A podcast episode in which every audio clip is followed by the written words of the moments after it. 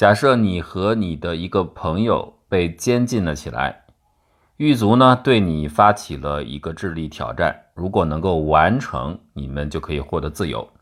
那如果完成不了呢，两个人就都会被处死。这个题目的规则如下，请大家听清楚了。狱卒会把你带进一个私人的牢房，这个牢房里边有一个棋盘。就是我们常见的八乘八格的棋盘，还有呢六十四枚硬币，所以刚好是六十四个方格，六十四个硬币。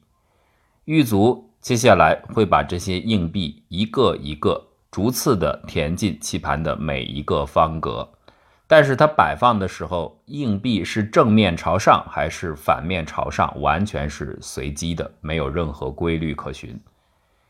一旦狱卒把所有的硬币都放好之后，他会指定其中的某一个方格，说就是这个，这个格子叫生死格，就是你们这个游戏赌局的关键。指定这个生死格的位置也完全是随机的。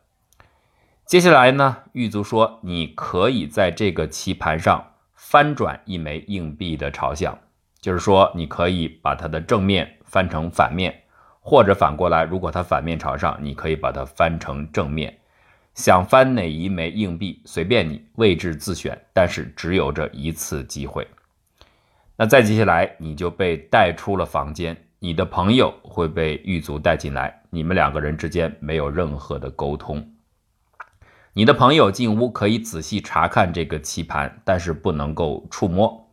然后这个赌局就到高潮了，他需要猜出来。哪一个格子是刚才狱卒指定的生死格？如果这个位置指认的正确，你们两个就自由了；如果相反认错了，你们两个就会被处死。狱卒事先是向你还有你的朋友都解释清楚了上述所有这些游戏规则的，而且他允许你们两个先商量好，到底你们准备怎么来应对这个局面。商量好之后，就开始进行这一次生死博弈。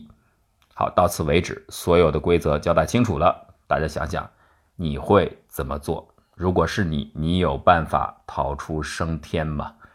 如果你想到解决方案的话，可以在评论区写出你的意见。